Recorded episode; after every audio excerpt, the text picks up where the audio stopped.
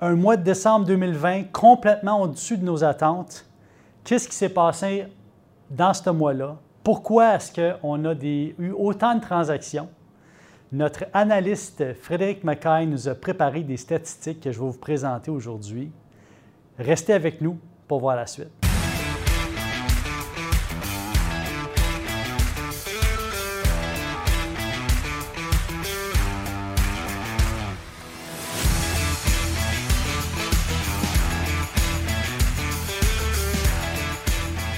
Pour se mettre en contexte, une grosse année euh, record en multilogement, une année euh, quand même complexe au niveau des transactions immobilières, mais les transactions immobilières de multilogement se font.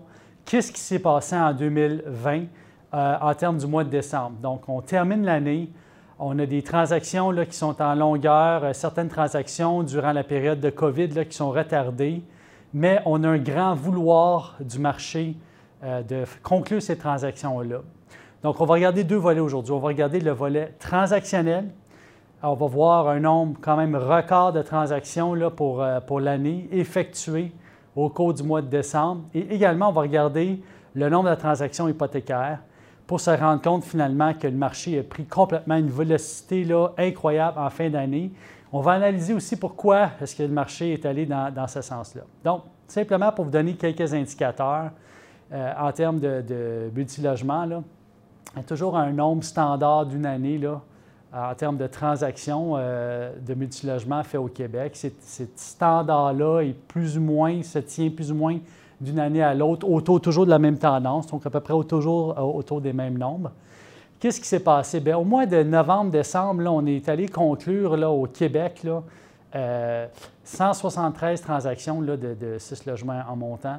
Euh, au mois de novembre et whoop, 264 transactions euh, effectuées en décembre. Donc, déjà là, une augmentation importante du nombre de transactions d'un mois à l'autre. Et si on regarde la courbe, la courbe elle monte, à descend. Euh, au mois d'avril, elle descend un petit peu avec COVID. On remonte tranquillement, pas vite au mois d'août, faire un petit jump au mois de septembre lors de la reprise de marché d'automne en termes de multilogement et on maintient ça. Puis de, tout à coup, du mois de novembre au mois de décembre, il y a une hausse fulgurante. On passe à 264 transactions, donc soit plus de 90 transactions de plus que le mois précédent. Et le mois où est-ce qu'on a eu le plus de transactions là, avant le mois de décembre, ben, c'était au mois de septembre. Donc, ce qu'il faut comprendre, c'est regarder le marché. Le marché, bien, euh, les, résultats transactionnels, ce que vous voyez passer devant notaire, Bien, ces transactions-là se sont probablement conclues sur papier. Hein. On a une promesse d'achat acceptée euh, quelque part entre deux mois et quatre mois avant ça. Euh, deux mois, c'est à peu près un marché standard, quatre mois avec un marché de COVID. Donc, le résultat de ce qu'on voit au mois de septembre et décembre, c'est la compaction du temps et des éléments qu'on a conclus pour le mois de décembre au mois de septembre et pour le mois de septembre vers le mois de mai-juin. Donc, un boom de marché mai-juin en termes de nombre de transactions qui résulte en termes de plus de transactions au mois de septembre et un boom euh, aussi de transactions vers août, septembre, dans ce coin-là, octobre, pour faire un boom finalement transactionnel au mois de décembre. Donc, Montréal a également suivi la même tendance. On a fait un, nombre bas de transactions au mois d'avril à cause des délais euh, transactionnels qu'on a eus en termes de, de COVID. Euh, il y a certaines banques qui prêtaient plus, etc. Puis on, a rattrapé le coup là, au mois de septembre. Là, Montréal suit la même tendance que le Québec pour finalement closer avec 122 euh, transactions notariées au mois de novembre et 184 transactions notariées au mois de décembre, donc également un boom. Qu'est-ce qui se passe à ce niveau-là? Une des raisons pour lesquelles on a eu un boom au mois de décembre, c'est le vouloir des parties, donc les acheteurs et les vendeurs, de transiger, de closer avant la fin de l'année calendrier 2020. Donc, pourquoi est-ce qu'ils voulaient closer? Soit pour des questions fiscales ou également pour simplement rester dans un marché contrôlé. le marché était, euh, on a eu des difficultés à cause de COVID, mais le marché était quand même contrôlé en termes de taux d'intérêt au, courant de l'année, en termes de valeur locative légèrement à la hausse, taux d'intérêt euh, qui demeure à la base et un prix par porte euh, élevé, là, puis en, augmentation au courant de l'année 2020. Donc, ces gens-là ont voulu closer au mois de décembre pour s'assurer d'être dans ce marché-là ou pour des raisons également euh, fiscales. Autre point important maintenant, c'est de regarder comment est-ce que ce closing-là a été influencé par les taux d'intérêt. Et pour ça, faut regarder, il faut suivre le CMB, euh, les taux CMB euh, tout au courant de, l'année pour, bien comprendre le phénomène. On est parti, les taux de CMB au mois de février, c'était à peu près 2,44% On a descendu constamment jusqu'au mois de juillet où est-ce qu'on était le plus bas, soyez-vous bien, là, à 1,45% de CMB. Donc, c'est vraiment un taux là, qui est très, très bas et on sait qu'à partir de là, les taux euh, hypothécaires sont fixés. Et après ça, on remonte tranquillement, pas vite, mais on reste très, très bas toujours historiquement. Là. Et on finit l'année au mois de décembre avec 1,85% de taux CMB. Donc, qu'est-ce que ça veut dire ça? Ben, imaginez-vous une courbe qui descend en termes de, taux euh, directeur tout au courant de l'année, puis on tombe au plus bas au mois de juillet. Qu'est-ce qui arrive au mois de juillet? Bien, tous les propriétaires qui, sont, euh, qui ont déjà des actifs, ils regardent les taux d'intérêt puis ils se disent ben, on serait fou de pas de, sortir de nos immeubles, de notre équité.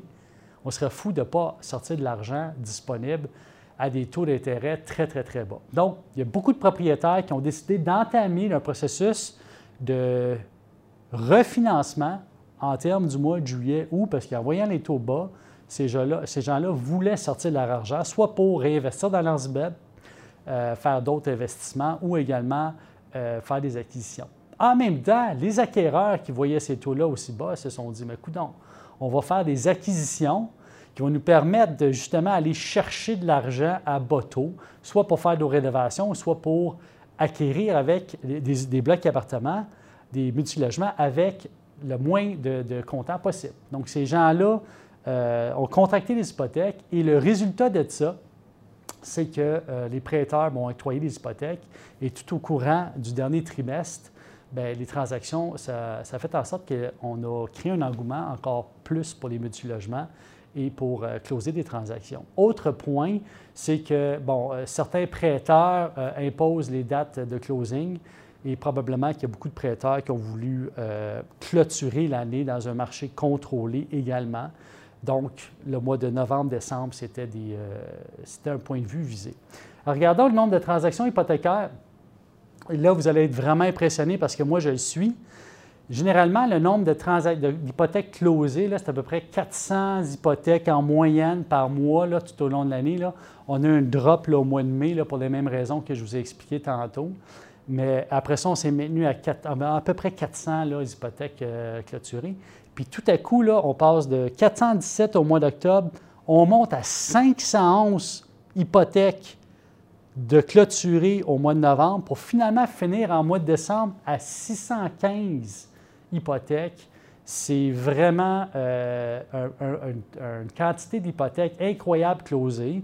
Donc, pour ceux qui ont tenté de se rendre chez un notaire pour euh, mettre une hypothèque en place ou pour euh, faire une transaction immobilière en mois de décembre, moi, je me souviens, les notaires étaient de service. Merci à ces professionnels-là de, nous avoir aidés à clôturer autant de dossiers, mais en même temps, ils étaient débordés. Donc, 615 hypothèques de clôturées. Qu'est-ce que ça peut présager, ça, le nombre d'hypothèques clôturées? Bien, 615, dites-vous que le nombre moyen d'hypothèques clôturées euh, par mois, c'est 400. On tombe à 615. Donc, c'est une augmentation fulgurante de 200 hypothèques de plus de, de clôturées. Donc, on peut s'attendre à ce que les propriétaires qui ont euh, clôturé ces hypothèques-là, également les nouveaux investisseurs qui ont acheté des immeubles, vont tranquillement pas vite optimiser et réinjecter ces sommes d'argent-là dans leurs actifs. Ça peut vouloir dire aussi qu'il va y avoir plus d'acheteurs sur le marché euh, dans le premier trimestre de 2021. Donc, c'est quelque chose qu'on va, euh, suivre. Ça peut même s'étaler jusqu'au deuxième trimestre. Hein. Ces acheteurs-là, là, euh, c'est souvent les propriétaires fonciers qui ont déjà des immeubles, vont se remettre sur le marché. Euh, donc, ça fait faire euh, bouger plusieurs choses. Ça peut falloir faire bouger le prix par porte à la hausse. Également, bien, pour ceux qui se cherchent des professionnels pour faire des rénovations, c'est possible que ces professionnels-là ben, soient de moins en moins disponibles parce que les propriétaires qui sont déjà sur, sur place vont vouloir probablement rénover leurs immeubles. Donc, euh, une fin d'année record, euh, très impressionnant, euh, qui peut présager également un premier trimestre très en santé. Donc, je vous invite à nous suivre. allez sur notre site Web, suivez nos rapports de marché. Ça va nous faire plaisir de discuter avec vous si jamais vous avez un immeuble à vendre et les statistiques sont là. Donc, bonne journée à tous. Merci beaucoup.